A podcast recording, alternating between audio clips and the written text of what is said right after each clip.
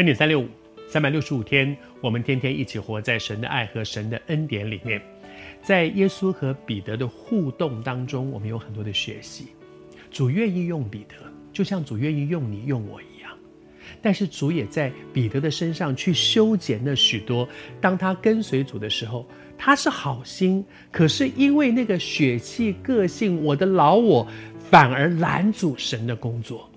主必须把那些拦阻神的工作的那些模式、他的习惯、他的模式、他的个性、他的脾气，把那些修剪掉，以至于神愿意用他。可是带着这些东西，神不能用。其实神对彼得是这样，神对我，神对你也是这样。神乐意用我们，但是神也必须把我们生命当中那些拦阻神的。拦阻神要做成他要做的事情的里面那个我，我的个性、我的脾气、我的模式，我以前都是的那个我，从我们的生命里面拿掉。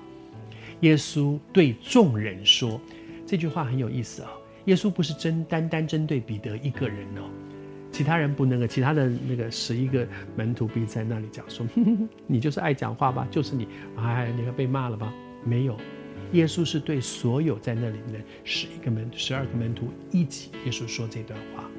耶稣在对他们说：“如果有人要跟从我，这句话是说谁？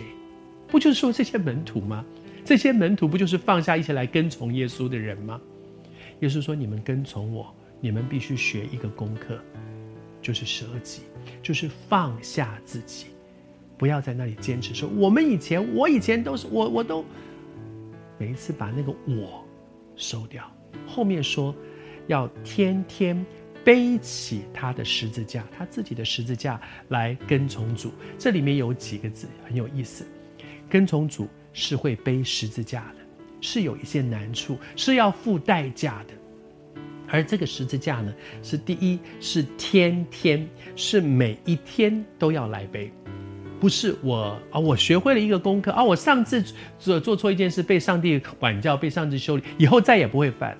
其实很多的时候，我们都是在同一个地方要再学一次，再学一次，就常常会留级。我高中念书念得不好，被留级。同样的一个功课，第二年再去念的时候很尴尬，因为别人的课本都是新的，我是课本是旧的；别人书包是新的，我是旧的；别人的帽子是新的，我是旧的；别人是三字头，我二字头，所以很尴尬。可是那就是告诉我，寇绍恩，你的那个功课没有学会，再来一遍。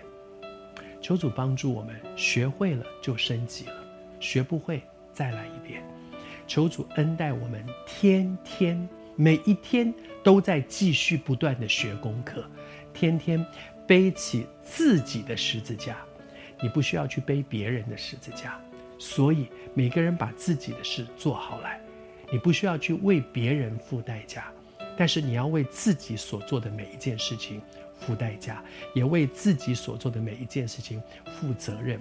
求主耶稣帮助我们在神的恩典里面，天天背起自己的十字架来跟从主。上帝祝福你。